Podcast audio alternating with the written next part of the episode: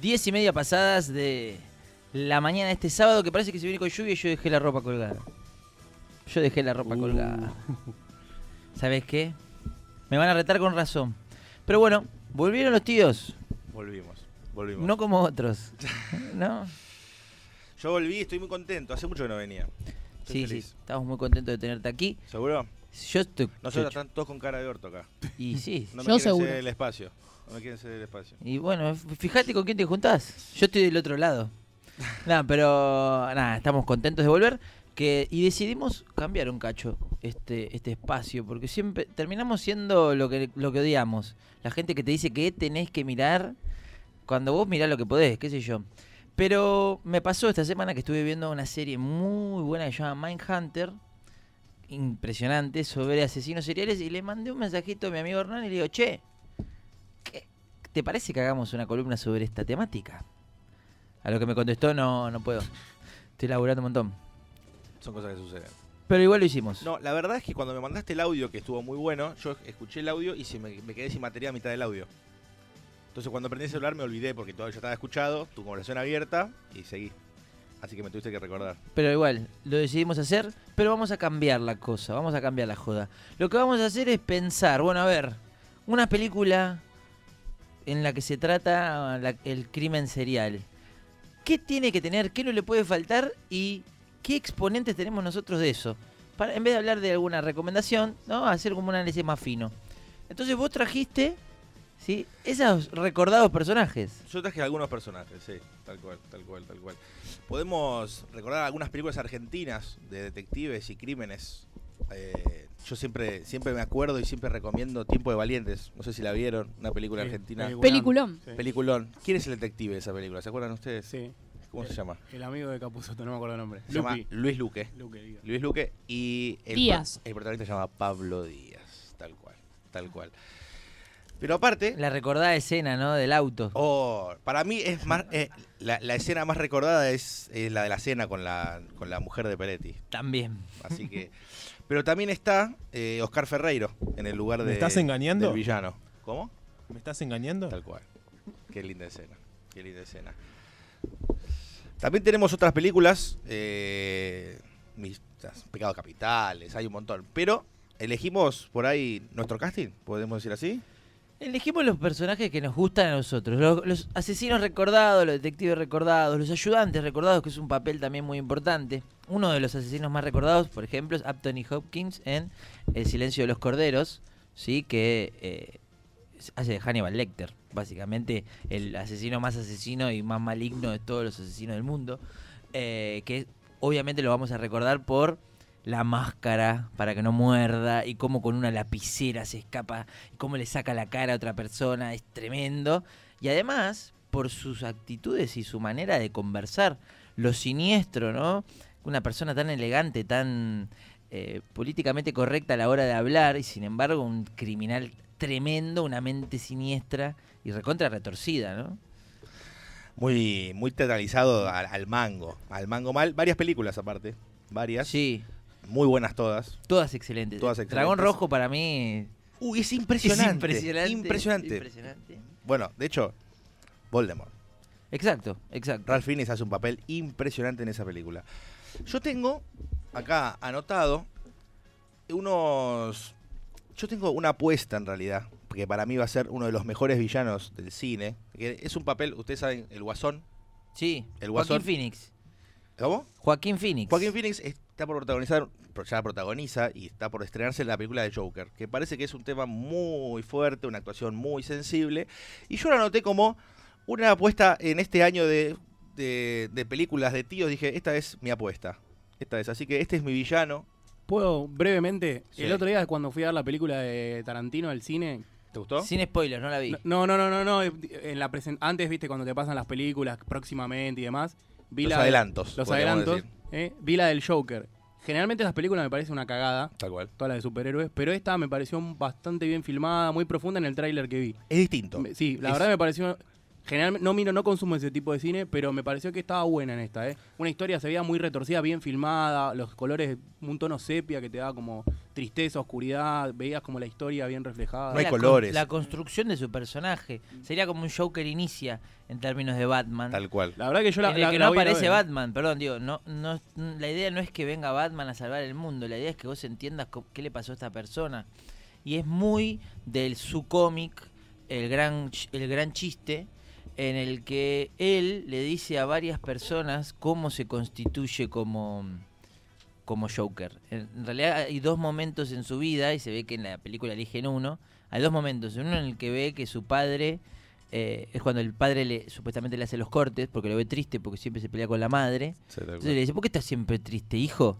Y le hace los cortes en la boca. Y también hay otro en el que la mujer, supuestamente su esposa, lo, lo maltrata, lo trata de fracasado y ahí le hace los cortes.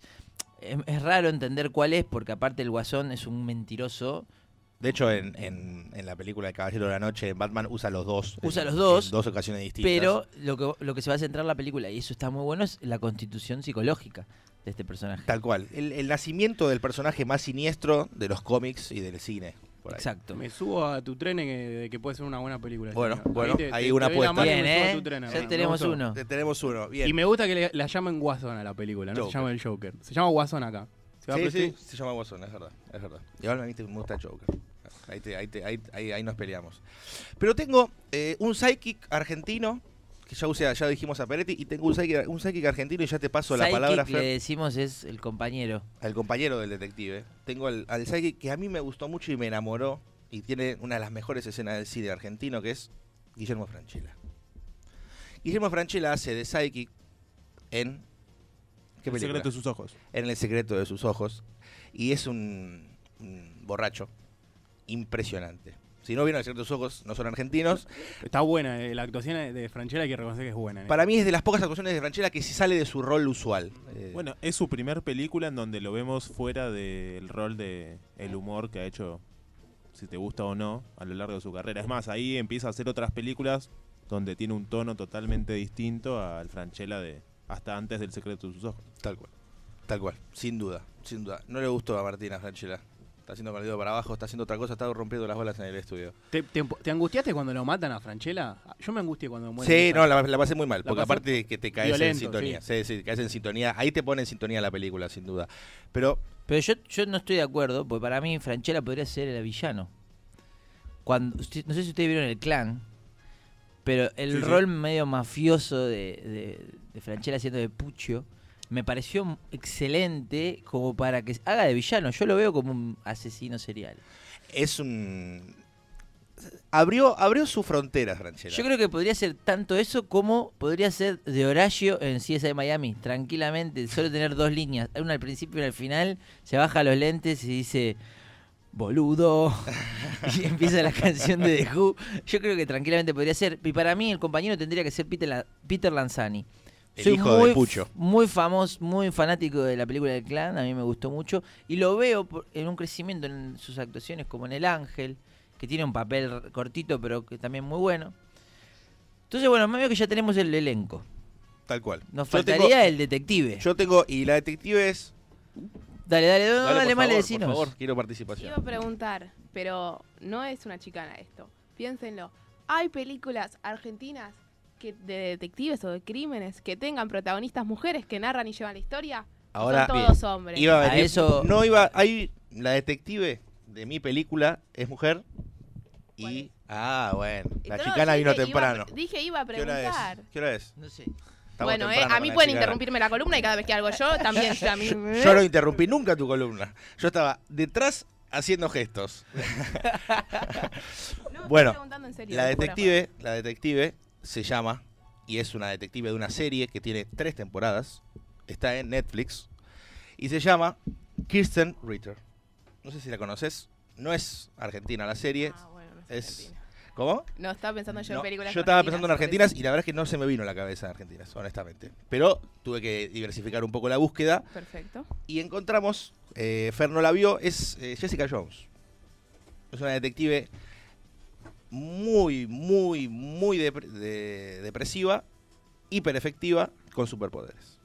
Ca- Bueno, extraño, pero bueno. Es está bien. extraño, pero la actriz da el perfil. Es, es una actriz. Eh. ahí ¿Vieron Voy a Breaking. Bad, por ejemplo? Sí. Breaking Bad es la novia de. La novia que. De Jessie. de Jessie, que muere en la Ujú. tercera temporada. Ella es.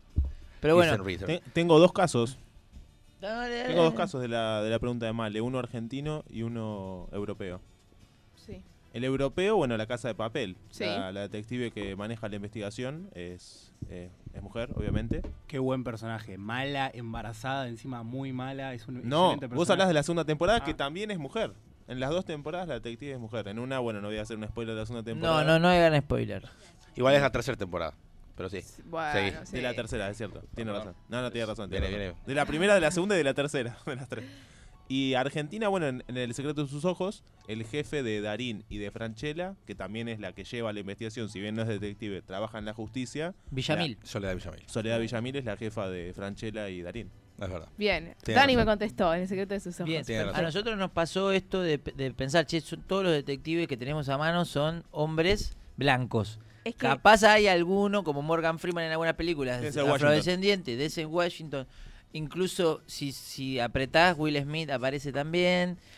Pero digo, em, eh, solo en... ¿Saben quién está como in- in- involucrando muchas mujeres como detectives? Netflix en sus series. Está la serie Marchella, que también es una mujer. Está la serie The Fall, que la investigadora es una mujer. Entonces digo, hay como un comienzo que no está llegando al cine argentino. No, yo Igual- preguntaba igual fuera de joda la pregunta que fue de tipo modo descanso, pero lo bien, preguntaba todo en serio bien. porque es algo propio del género, me parece. Por que supuesto. de películas que ya es bastante cuestionable hablar de género de películas, pero digo que que, incluso en la de literatura, dentro. que es donde nace este género, no tiene tantos exponentes y que empiezan a aparecer de- a partir de la década del 70 en adelante más fuertemente. Y su mayor exponente, eh, así en los best, bestsellers, así como más del under, es todo lo que es la historia de Fialbaca, que es de una autora, Camila Liakberg, eh, sueca creo que es, y todas las historias suceden en un pueblo llamado Fialbaca, que tiene su detec- el detective, que es un hombre, y su compañera es una escritora que escribe textos, eh, o sea, escribe novelas policíacas. Entonces tiene la mente hiperabierta a un montón de posibilidades que el Cana no, y, y que hace como de sidekick, pero es la protagonista de las historias. Pero recién en la literatura empiezan a aparecer hace no más de 40 años. Como que incluso llega tarde al cine. Pasa eso, ¿no? Pero bueno, lo que nosotros también nos interesaba es, bueno, está bien, tenemos un posible elenco. Ahora, ¿qué le damos a ese director? ¿Qué, le te- qué otros tips le damos? Bueno, lo que tiene que... A ver, tu utilería. Tu utilería es fundamental. clave. Necesitas, si vas a hacer una película de asesinos seriales, primero necesitas una grabadora. Clave. Una grabadora. Clave. Porque el asesino va a necesitar explicar sus motivos.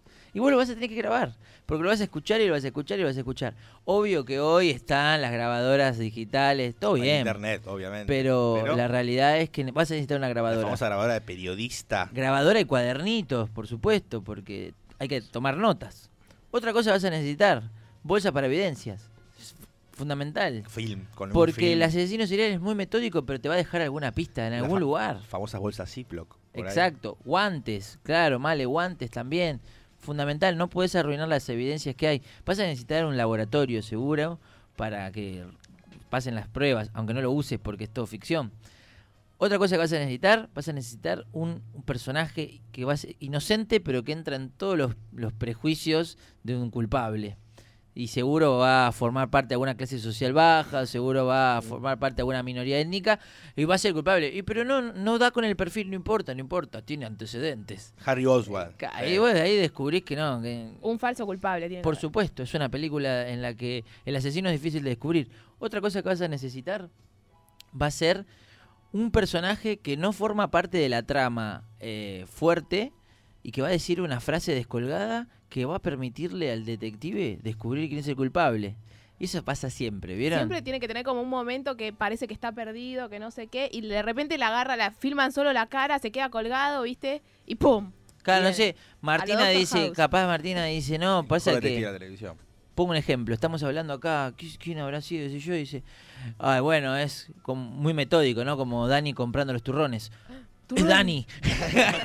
bueno, pero digo, como que son todas estas situaciones que, generan como una epifanía, ¿no? una revelación. Eureka. ¿Sí? Esas cosas no te pueden faltar. Y por supuesto, alguna escena con lluvia, ¿no? Como para darle un poco de clima lúgubre, la oscuridad y jugar un poco con el plano de las luces. Hasta ahora es lo que tenemos. No, me parece, estoy, estoy muy de acuerdo. Quiero empezar a filmar urgente. Hay que filmar urgente. Bueno. Eh, lo que sí, retomamos el espacio de la recomendación. Mindhunter, miren, Mindhunter es muy buena, es excelente. Hemos hablado ya de películas así.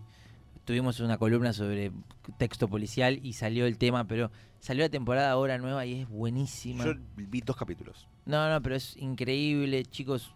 Me volvió la mente porque te permite entender sociológicamente un montón de cosas. ¿Por qué no hay asesinos seriales en Argentina? Eso no lo sé todavía, pero es una realidad. Hay países en los que estas cosas son hiper regulares. Hay asesinos, hay predadores en tal estado, en tal otro. En Mindhunter entrevistan más asesinos seriales que en los que hay en la historia de la República Argentina. Y es tenebroso. Y tiene que tener algún sentido, tiene que tener alguna explicación y tratan de darlo en la serie. Y está bueno involucrarse ahí porque está bien que el morbo alimenta que uno quiera consumir ese tipo de cosas. Pero empezar a pensarlo también te permite entender mucho de cómo se construyen las sociedades a lo largo de- del mundo, ¿no? Pero bueno, no sé, vos Yo tengo alguna una recomendación una serie protagonizada por una mujer, en Bien. este caso. La serie se llama The Bridge. The Bridge. No la norteamericana, la sueca. La, ¿Tiene dos? y porque la original es sueca y danesa.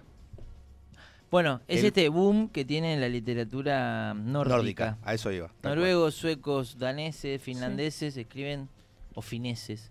Incluso de Islandia. eh, está la serie Trapped, que salió nueva, que es pff, un escándalo. La El de Pablo Londra. El policía corrupto. Hay un policía corrupto, zarpado, gordo, panzón, que no se puede mover. Es excelente. eh, pero bueno, como Bien. todo, muy lento, ¿no? Y oscuro y aburrido por momentos. Pero increíbles finales. Sobre todo The Bridge, por, por ejemplo, es para mí es una gran serie que la terminé viendo. Son tres temporadas inconseguibles. Inconseguible. Inconseguibles. Las primeras dos las conseguí, la tercera es muy difícil. Si la quieren ver, la piden por WhatsApp o al, al WhatsApp de fiesta y yo se las paso. Si, si detectives hablamos, no puede faltar nunca Hermanos y Detectives, ¿no? De Cifrón. Sí, sí, linda, Yo- linda yo- serie argentina, tierna. yo Yo, lo de tenía hecho la como volví a ver posible. esta semana. ¡No! Yo lo tenía como un posible detective Rodrigo. ¿Saben dónde lo pueden encontrar? En la aplicación de cine argentino. Gratis. Ah, mirá. Real, ¿eh? ¿Cuántos capítulos tiene? Son 10 capítulos, eh, está en YouTube también. Ah, mirá. ¿Tan Yo la vi- pocos yo la vi por capítulos YouTube. son? Son ¿Viste 10. qué loco? Yo pensé que era como 60. Sí. Siempre hubo un año. Claro. No, bueno, y el otro día, y como para cerrar la columna, porque justo salió eh, Goya, Noya. ¿Cómo se llama, Rodrigo chicos? Rodrigo Rodrigo Noya. Noya. Rodrigo Noya pidió una pizza y le mandaron con un, sell- un dibujito de Milhouse la pizza. Está muy bien. Ah, ¿hubo denuncia? Hay que golpearlo. Denuncia de la ex pareja que no le pasa cuota para el hijo que tienen en común o hija, no sé bien. Uy, qué duro. Uh, no, pero yo- era una anécdota simpática en la que le mandaron en la pizzería un Milhouse Fue la ex, pizza. no, la No ex sabía mujer que- esto. Que, tiene un hijo común y el chabón no le pasa guita. Esa es la historia. Bueno, Rodrigo cancelado Noya. Rodrigo Noya. Garpada. No vean Hermanos y, Y, eh, Detectives. No, ah, Y Gar- está bailando, eh, está, está en el bailando, o sea, debe tener un sueldo considerable. Garpa la cuota, Rodrigo. No, no, no. Déjate de joder. Bueno, vamos a poner una, una musiquita. Sí, y recordamos a los oyentes que ya está con nosotros nuestro entrevistado Andrés Fidanza, que va a estar charlando sobre el libro Durán Barba, el mago de la felicidad, y que pueden comunicarse con nosotros al 3013 8878 o vía redes sociales. Somos Fiesta Popular Audio en Twitter, Instagram y Facebook. Y ahora sí, Pongo un tema de Cerati y volvemos con la entrevista. perfecto. La espera me agotó. No sé nada de vos. Dejaste tanto en mí.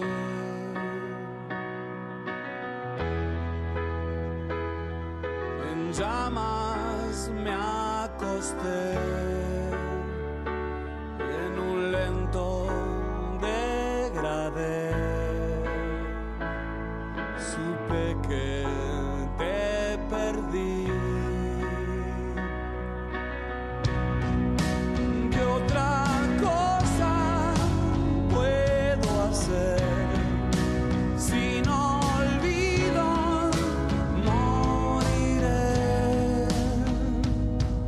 y otro crimen quedará.